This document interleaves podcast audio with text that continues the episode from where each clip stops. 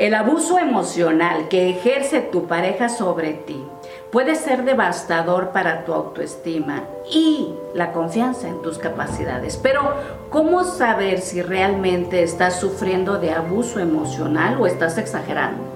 Quédate conmigo porque aquí lo vamos a aclarar en siete puntos. 1.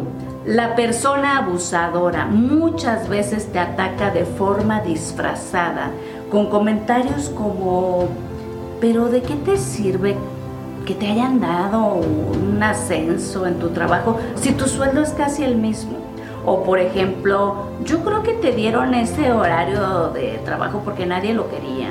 O no crees que ya no estás en edad de emprender un proyecto así.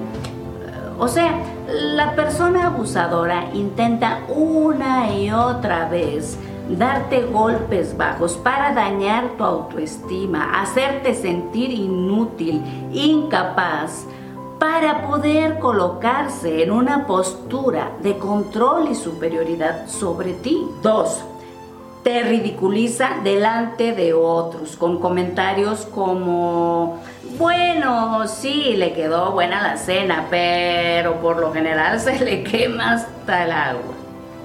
O por ejemplo, pues sí, parece muy valiente, pero le hubieras visto el otro día con el dentista llorando porque le iban a sacar la muela.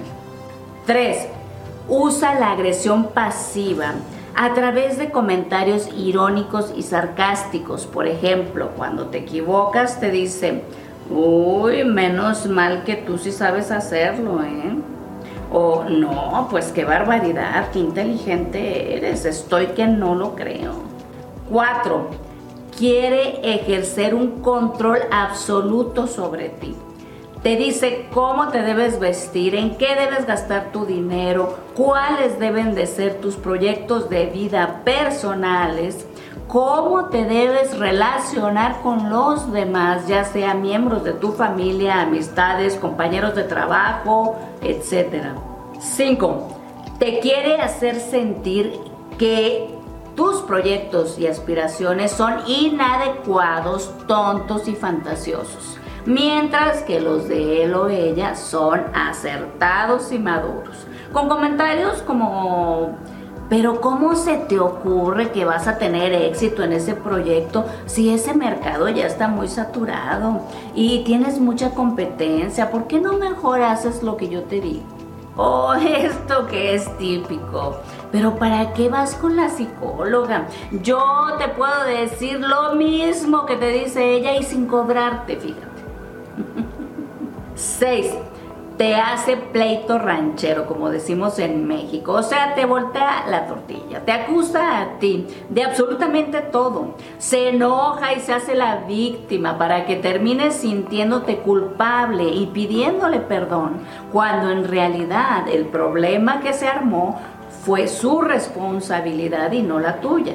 7. No te toma en cuenta para tomar decisiones, como por ejemplo la compra de una casa, inversiones, el colegio donde van a estudiar tus hijos, qué película ir a ver al cine, a dónde ir a cenar, a dónde ir de vacaciones. Toma decisiones por ti sin consultarte y sin importarle en lo más mínimo lo que tú deseas, porque cree que sabe qué es mejor para ti.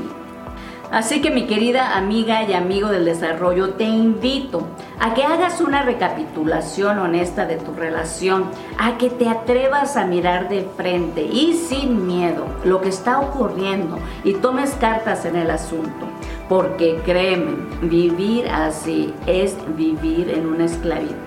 Y como ya lo he dicho anteriormente, no hay esclavos felices.